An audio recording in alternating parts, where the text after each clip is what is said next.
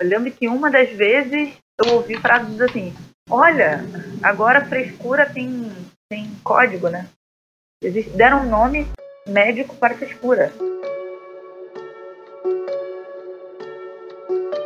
O código Z73.0 representa um dos muitos problemas relacionados à saúde que constam no CID, o Código Internacional de Doenças da Organização Mundial de Saúde.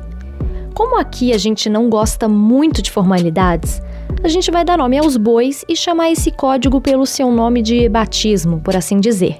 Até porque esse transtorno anda conhecido e a gente, infelizmente, já tem uma certa intimidade com ele. Estamos falando da síndrome do burnout. O relato que abriu nosso podcast é de uma das nossas entrevistadas desse episódio. O nome dela é Eloá Castro. Ela tem 27 anos, é administradora e criou a página Vencendo o Burnout, depois de ter passado por um longo e difícil processo. A Eloá ficou um ano e quatro meses afastada do trabalho depois de receber um diagnóstico de burnout. E ela teve que escutar que o que ela sofria como você ouviu agora, era frescura. Foi uma das coisas que me motivou a criar a página. Porque pela desinformação as pessoas julgam muito. Então meus colegas, eles trataram como se eu estivesse sendo fraca, né?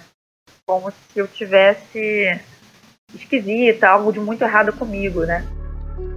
Mas o que é o burnout?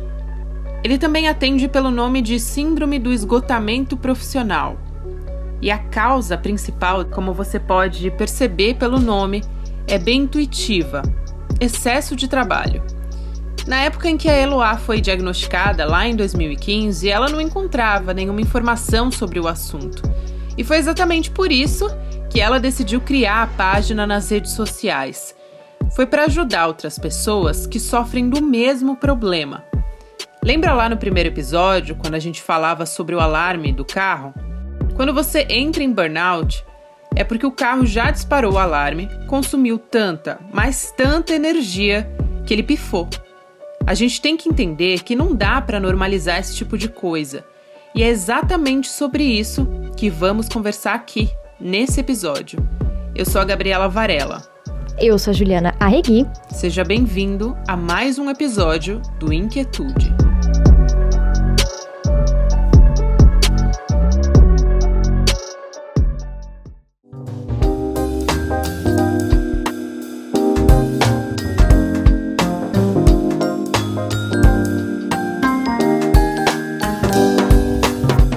Eu acho que é, uma, é basicamente um burnout. É você já tá não só sem combustível assim, mas você não fez manutenção do óleo do motor e já tá ferro com ferro sem óleo, você continua acelerando, saindo fumaça e tudo. E você vai, você não para. É, tem muito a ver com uma falta de manutenção do nosso organismo, é, de, de um autocuidado. E isso acho que tem, tem várias causas né, que, que a gente vai encontrar. A metáfora do carro, como vocês podem perceber, caiu como uma luva para o Ricardo Gouveia. Como agente, ele é jornalista, tem 31 anos e foi diagnosticado com a síndrome do burnout em 2016. O Ricardo, lá naquele ano, vinha apresentando uma série de problemas de saúde. Mesmo se exercitando e comendo direitinho, com alimentação balanceada e tudo, ele tirou sete atestados médicos. Na época, o expediente dele fugia bastante do horário comercial. Ele trabalhava de madrugada, entre 10 horas da noite e 6 da manhã, e também da meia-noite às 8. E foi depois de uma gripe forte, dessas que derruba mesmo a gente, que ele decidiu procurar uma ajuda médica. O psiquiatra que o atendeu disse que o estresse que ele enfrentava no dia a dia estava diminuindo a imunidade dele. Agora, escuta um pouco de como era a rotina do Ricardo naquela época. Em 2016 eu comecei a fazer um mestrado. E aí, assim, é, eu acho que eu subestimei minha capacidade física. Eu sempre achei que eu aguentava tudo. Vai, vai até essa, essa falta de, de autoconhecimento, né? Porque eu fazia mestrado, então, assim, minha rotina era acordar umas oito e meia da noite para me arrumar ir trabalhar e no caminho da minha casa até o trabalho, o trajeto de uma hora e pouco de transporte público, eu ia lendo textos do mestrado sobre jornalismo. Chegava no trabalho, trabalhava oito horas ou mais com jornalismo. E de madrugada aquele destaque de você ver muita desgraça. Eu vi muita violência, vi muita gente morta, vi muita gente em estado de choque. É, querendo ou não, as pautas acabam pesando na nossa cabeça. Eu também não percebia isso, eu achava que eu estava muito bem blindado para essas coisas. Saía do trabalho, ia até a faculdade para fazer um mestrado, com uma leitura também sobre jornalismo, para depois ficar, sei lá, das nove ou oito da manhã, dependia do dia, até meio-dia debatendo jornalismo. Para voltar para casa num trajeto de uma hora e meia, lendo de novo sobre jornalismo, porque era muito texto. É óbvio que. Hoje é fácil de perceber, assim, mas é óbvio que isso não ia dar certo. E, e, e, até é interessante falar que dentro desse contexto, quando você está com os horários tão ocupados, eram três aulas por semana, né? É, você aproveita qualquer momento de folga para se planejar.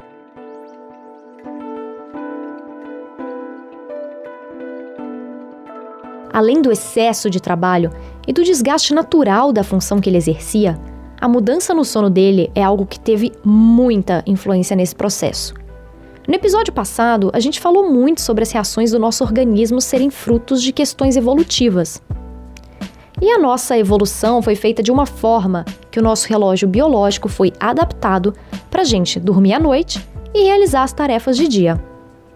Além do Ricardo não ter um sono convencional, no sentido de dormir durante a noite, ele também não encontrava qualidade nas horas que ele reservava para descansar.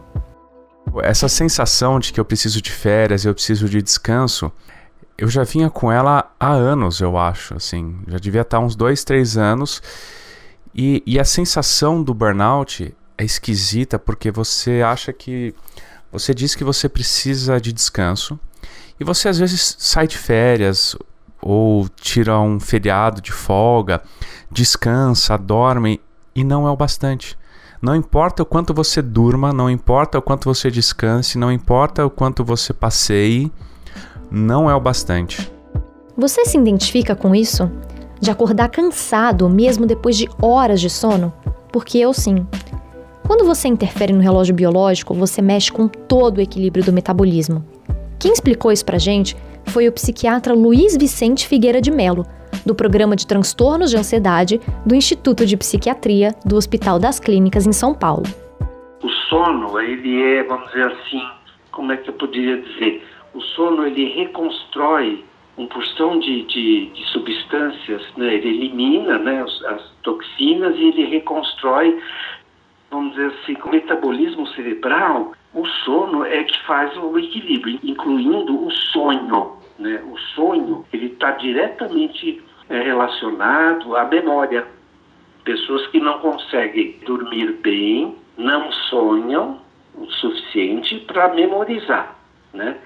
E aí conhecemos a síndrome de burnout, né? Que é isso. A pessoa só trabalha, não dorme, né? Não sonha vários meses e chega às vezes até ter uma, um, algo muito grave, com sequelas. No ritmo de trabalho que a gente segue na sociedade atual, sempre na correria, sempre com demandas para lá de urgentes, a gente tende a normalizar esse cansaço. Aquela coisa de achar que acordar cansado é normal.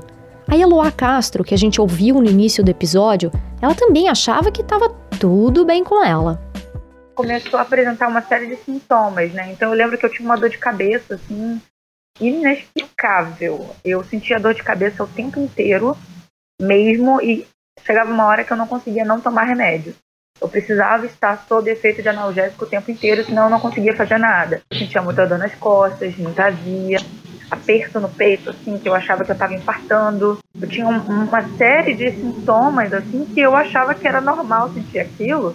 E quando eu fui ao médico, os exames deram que estava tudo bem, né? Eu fiz eletrocardiograma, que eu achei que eu tinha infartado. Não tinha acontecido nada. Então eu segui naquela rotina, né? Eu estava achando que aquilo era normal, era um cansaço normal, que ia passar. Só que não passava, só piorava, né? Não é nenhum spoiler a gente dizer que as coisas não estavam bem. A Eloá estava há alguns meses num trabalho novo, como servidora pública, num ritmo bem puxado. Além disso, ela ainda fazia faculdade, dava aula de inglês e lidava com as tarefas de quem mora sozinha. O mais duro é que não é difícil se identificar. Quantas vezes você deixou passar o seu cansaço excessivo por considerar uma coisa normal? Infelizmente é bem comum ouvir: "Ah, mas todo mundo tá com a rotina corrida". Pode até ser, mas cá entre nós. Quem garante que as outras pessoas também não estão sofrendo? E cabe observar que cada pessoa vai reagir de um jeito. Isso não torna ninguém mais frágil. Pelo contrário, enfrentar esses distúrbios demanda uma força que não tem como descrever aqui. Tanto que é comum, depois de algum tempo, as pessoas que passaram por problemas dizerem: Eu não sei nem como que eu conseguia levantar da cama de manhã. É o meu caso. Eu me senti um pouco na obrigação, por questão de honestidade mesmo, não esconder de você que eu passei por um processo de burnout. Eu fui diagnosticada no dia 16 de setembro de 2019. É, no ano passado. Faz pouco mais de um ano.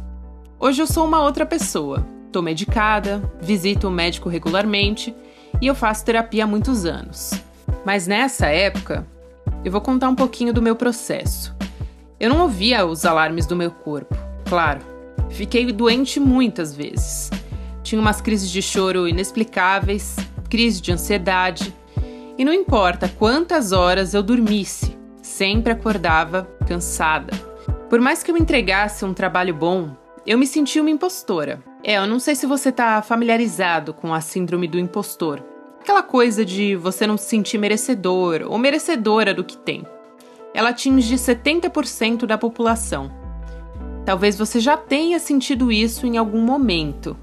Aquele fantasminha que fica te assombrando, dizendo que você não é bom o suficiente no que faz. E olha, mesmo que eu não trabalhasse horas a mais, a sensação que eu tinha era de que meu corpo estava massacrado mesmo. Um cansaço inexplicável que eu nunca senti na vida, como se alguma coisa estivesse sugando minha energia.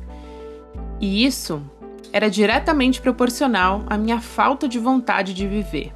Eu sei que é difícil ouvir isso. Falar sobre isso é bem difícil também. E você deve estar tá pensando aí, isso é bem parecido com a depressão. E é mesmo. Mas tem uma coisa importante.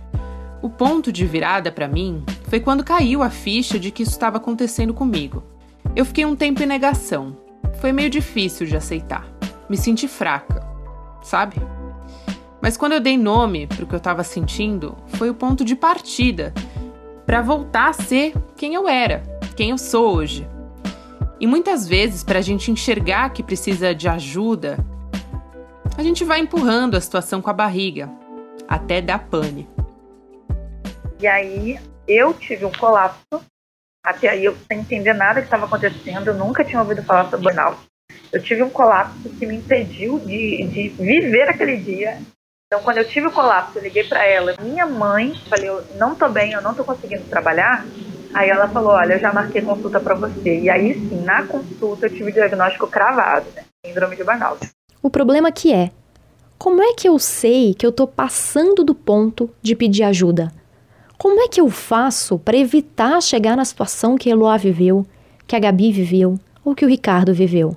Os sintomas são não só depressão, como isolamento, ansiedade, irritabilidade, todos os sintomas e também uma lassidão, né? A pessoa trava, é, há interferência no raciocínio, ela não consegue pensar direito, ela realmente fica com uma, como é que eu vou dizer, um prejuízo cognitivo agudo. O excesso de trabalho é um sintoma do burnout.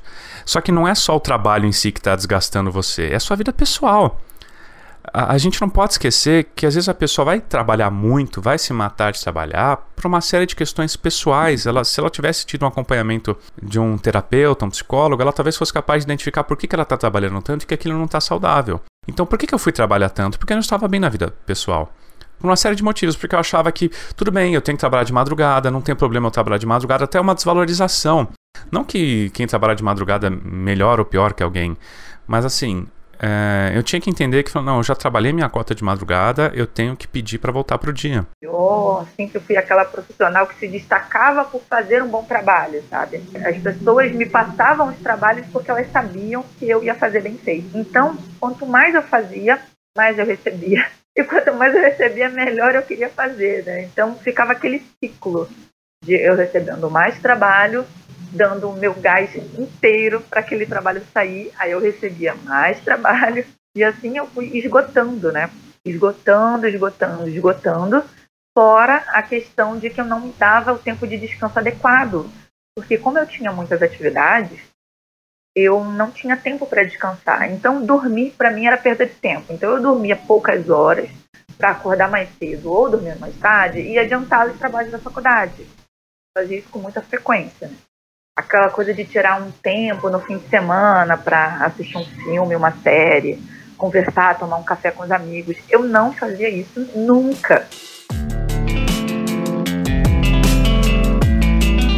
Nessa sequência de três áudios, a gente escutou o Dr. Luiz Vicente explicando sobre os principais sintomas do burnout, o Ricardo e a Eloá, cada um contando sobre como eles seguiam com a vida deles.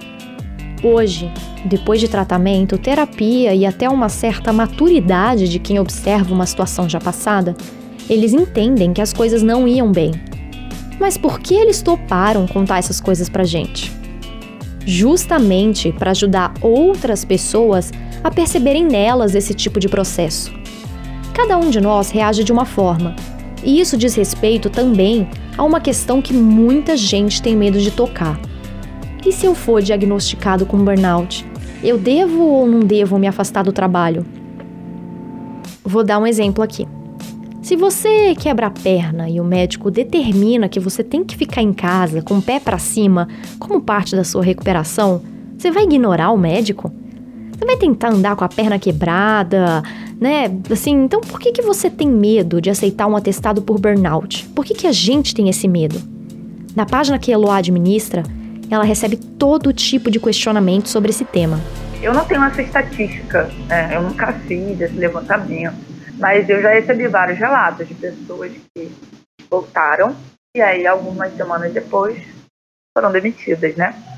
Se a pessoa lá no, no INSS ela recebe o código como doença do trabalho, ela ganha uma estabilidade, né?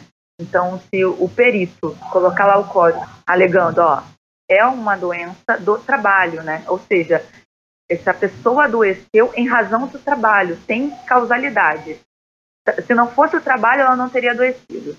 Nesses casos, o, o profissional ele tem direito à estabilidade de um ano, mas muitas vezes o perito não coloca essa causalidade. Então, às vezes a, o paciente chega com o diagnóstico da síndrome de burnout, mas o, o perito entende que não teve vínculo com o trabalho, que ele adoeceu por outro motivo, e aí coloca o código 31. Quando coloca o código 31, a empresa não tem a obrigação de nada, né?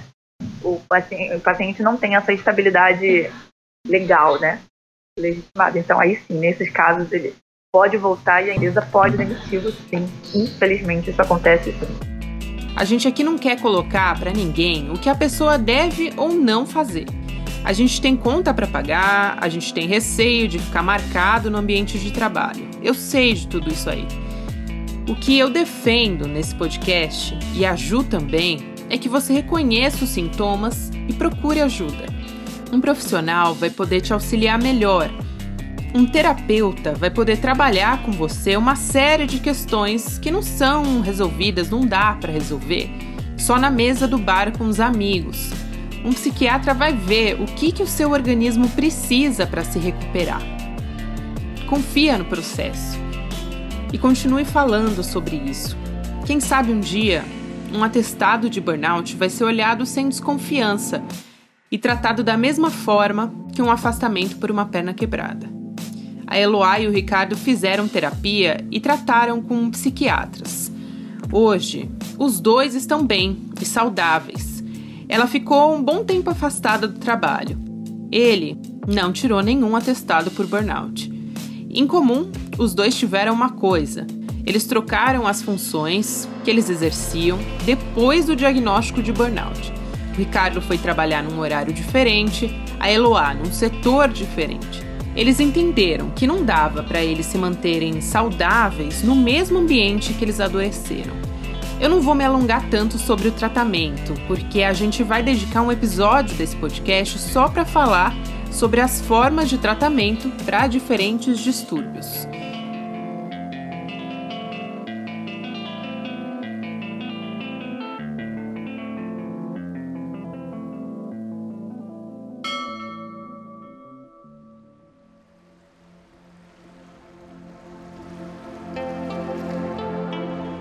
Tocou o sininho do Inquietude, já sabe. É o nosso minutinho para dar aquela relaxada. Tá na hora de fazer a nossa pausa, né? Tava um pouco pesado o episódio. Vamos começar então soltando os ombros, dando uma endireitada na coluna e deixa eu adivinhar. Tava apertando os dentes, né?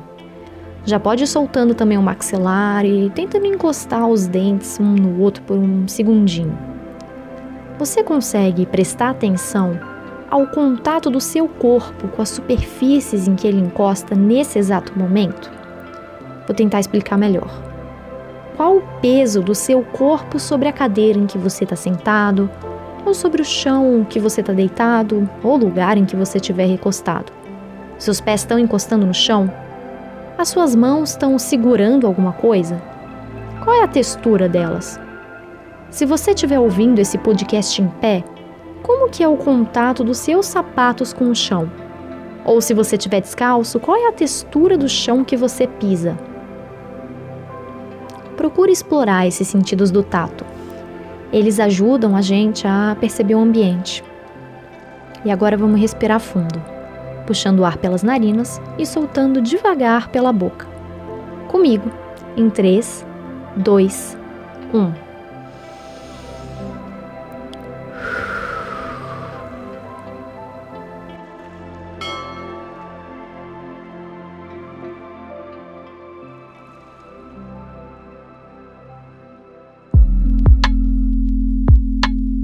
Eloá explicou pra gente que é bem comum que os peritos não registrem o burnout como doença de trabalho.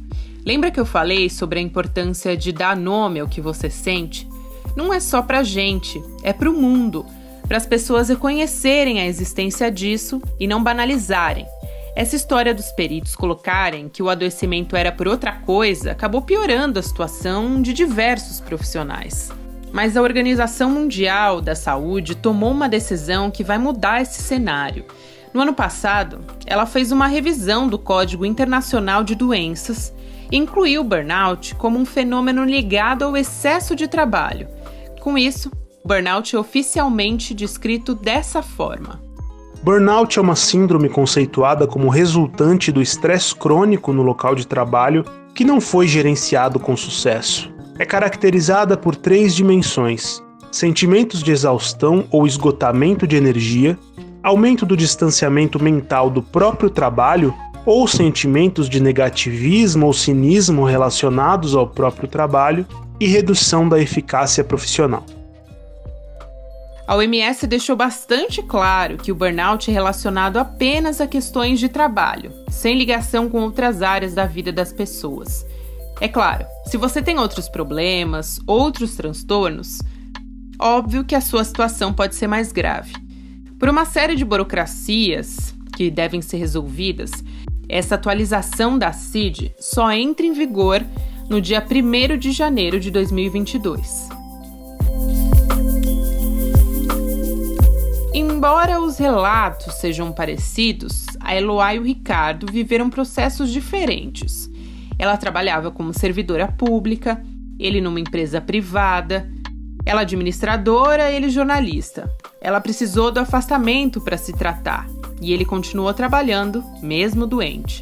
Em comum nos dois casos, está uma cultura de trabalho excessivo e falta de cuidados pessoais. Os dois precisaram chegar no limite do limite para descobrir que parar e respirar é mais do que importante é uma questão de saúde geral, não só da mente, mas do corpo também. A parte boa é que os dois relataram mudanças no estilo de vida. É um enorme cuidado com um merecido tempo de descanso a que todos nós temos direito. Aos poucos, a vida vai ganhando um novo sentido. Eu, eu levei um tempo, claro, até perceber que estava melhorando, mas você vai notando pouco a pouco. Não dá para dizer um momento, um dia que eu acordei e falei, nossa, estou curado, acabei. É, tem alguns marcos, como quando, por exemplo, o psiquiatra olha na sua cara e fala: Meu velho, você tá. Você tá bem, não quero mais te ver aqui. Nossos papos são muito. Ele falou assim: Nossos papos são muito bons. Você é um cara com papo bem legal, mas eu não te quero mais ver aqui. Então, vai se cuidando. Se precisar um dia, claro, volta. Mas isso é um, é um, é um marco. Assim como o marco é quando acho que eu comecei a tomar o remédio Uh, comecei a me sentir melhor. O marco também quando eu, o dia que eu saí da madrugada. Aos poucos, é uma sensação até gostosa de você sentir que a vida volta a valer a pena. Aos poucos. Quando você. uh, quando você volta a dormir uma noite inteira de sono. Uma coisa boba, né? Mas que. Que que é muito emblemático, né? Quando você volta a sair com seus amigos durante o dia e você fala, nossa, isso é algo tão básico e tá, tá voltando a acontecer. Quando você acorda um dia sem se sentir tão cansado, quando você fala, hoje eu vou dormir mais cedo para dormir bem. Quando é bem aos poucos que vai vai voltando e, e é lógico, é uma, é uma lembrança que nunca sai da cabeça. Quando de repente você começa. É, de repente acabei até engatando mais pra frente. É, meses depois, um namoro, e você fala: Nossa, parece que a, a vida tá voltando a ser prazerosa e, e não vai ser aquele sofrimento o tempo todo como era antes, né? Não, não existe um dia que você acorda e tá curado.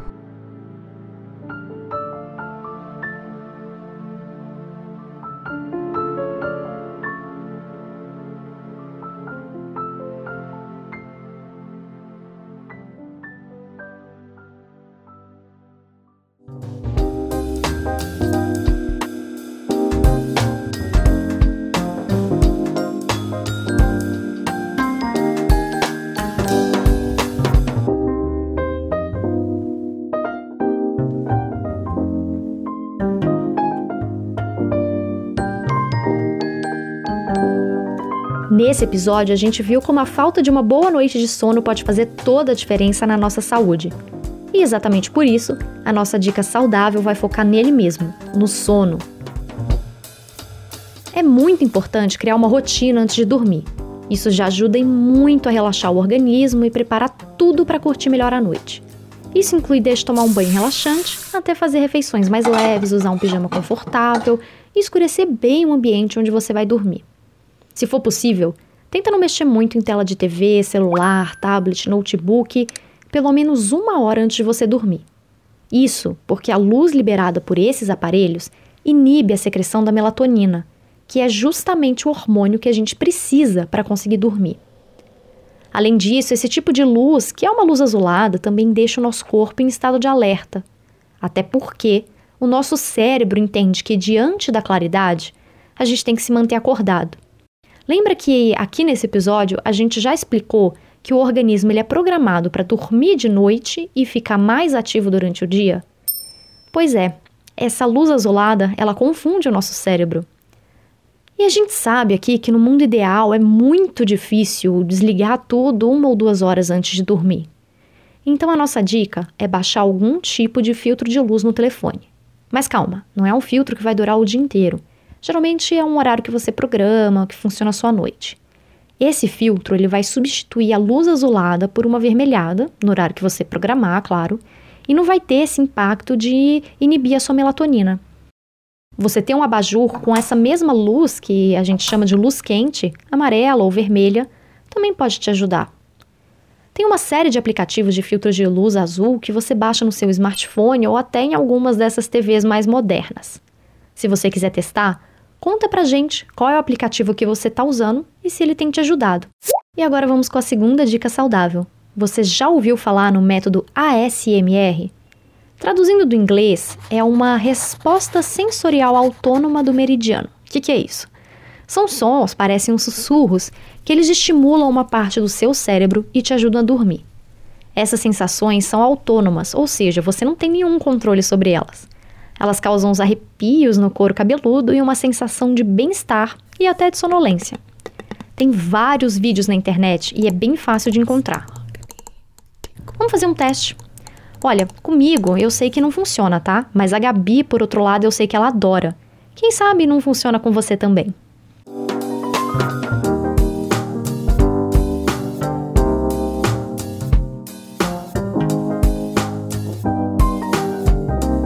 Ativar a serotonina desse episódio, a gente vai indicar três filmes. O primeiro deles é para quem gosta de clássico. Tempos Modernos, de Charles Chaplin. O filme é de 1936 e mostra a rotina de um operário numa fábrica. O trabalho dele é repetitivo, ao ponto de ele realizar as tarefas já no automático. Isso causa uma série de problemas para o personagem. Esse filme é reverenciado por apresentar uma crítica ao trabalho excessivo ainda na década de 30. E mesmo agora, em 2020, ele consegue ser tão atual. A nossa outra sugestão é um pouquinho mais recente. Whiplash, um filme de 2014, ele é dirigido por Damien Chazelle. Por mais que esse filme não trate especificamente sobre as relações trabalhistas, existe uma lógica de cobrança e busca pela perfeição que também se aplica ao mercado de trabalho. O protagonista é um baterista jovem e fã de jazz, que tem a chance de trabalhar com um professor e maestro um tanto quanto autoritário, com métodos bem abusivos de cobrança mesmo. Não vamos avançar na trama para não dar spoiler, mas fica a sugestão. Para quem gosta de jazz, aliás, a trilha sonora é um atrativo a mais. Ah, e tem uma dica que é quase um clichê, mas se você não assistiu ainda, sério, você precisa. É O Diabo Veste Prada, um filme do David Frankel. Também tem os livros da Lauren Weisberg. Dá para tirar muita reflexão dali. O filme, além de ter atrizes brilhantes como a Mary Streep e a Anne Hathaway, também fala muito sobre a exaustão no trabalho. A Miranda Priestley, que é interpretada pela Meryl Streep, também é bem abusiva com as funcionárias dela. E a linha que deveria dividir o trabalho de relações pessoais nem existe nessa história.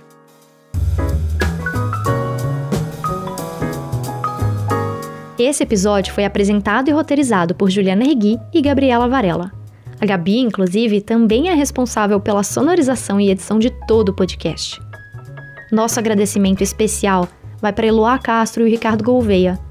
Mais do que compartilharem com a gente as histórias deles, os dois nos ensinaram muito. Obrigada aos dois pela enorme confiança e a coragem em conversar sobre o tema. Agradecemos também Gabriel Carneiro por nos emprestar um pouquinho da sua voz nesse episódio. Lembramos aqui que não trabalhamos na área médica e buscamos todas as informações em fontes oficiais e com especialistas da área. Se você se identificou com alguns dos relatos ou sintomas, procure ajuda médica. O CVV, o Centro de Valorização da Vida, oferece apoio emocional 24 horas por dia e de forma gratuita por meio do telefone 188. Você não precisa se identificar na ligação. Quer falar com a gente? Escreva para Inquietude Podcast, tudo junto, arroba gmail.com. Nas redes sociais, estamos no Instagram com arroba Inquietude Podcast e no Twitter com o perfil Inquietude Pod com demudo no final. Até a próxima!